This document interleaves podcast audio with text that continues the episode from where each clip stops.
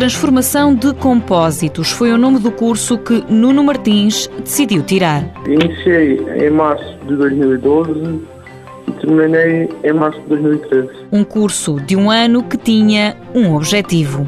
Tive conhecimento que a Embraer tinha surgido em Évora e era uma oportunidade nova. Uma oportunidade nova que Nuno Martins decidiu agarrar. Natural do distrito de Évora, onde arranjar trabalho nem sempre é fácil. Não, não, não, não é nada fácil. E tudo o que há, uh, negam tudo. Este alentejano, na altura com 28 anos, fez o curso. Depois do curso, como o estágio era obrigatório, era um estágio de, de um mês e meio, por acaso não estagiei na empresa onde estou agora, na Embraer, mas estagiei numa, numa empresa que era paralela, neste caso, que também pertencia à Embraer, que era a Ogma, em Alverca. Depois do estágio, não tardou em ser chamado. Neste momento trabalho na linha de montagem da Embraer, dos compósitos. Trabalha na Embraer há quase dois anos, só se arrepende de não ter feito tudo mais cedo.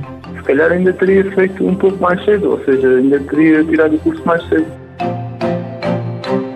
Mãos à obra. Com o apoio da União Europeia, Fundo Social Europeu, Programa Operacional Assistência Técnica.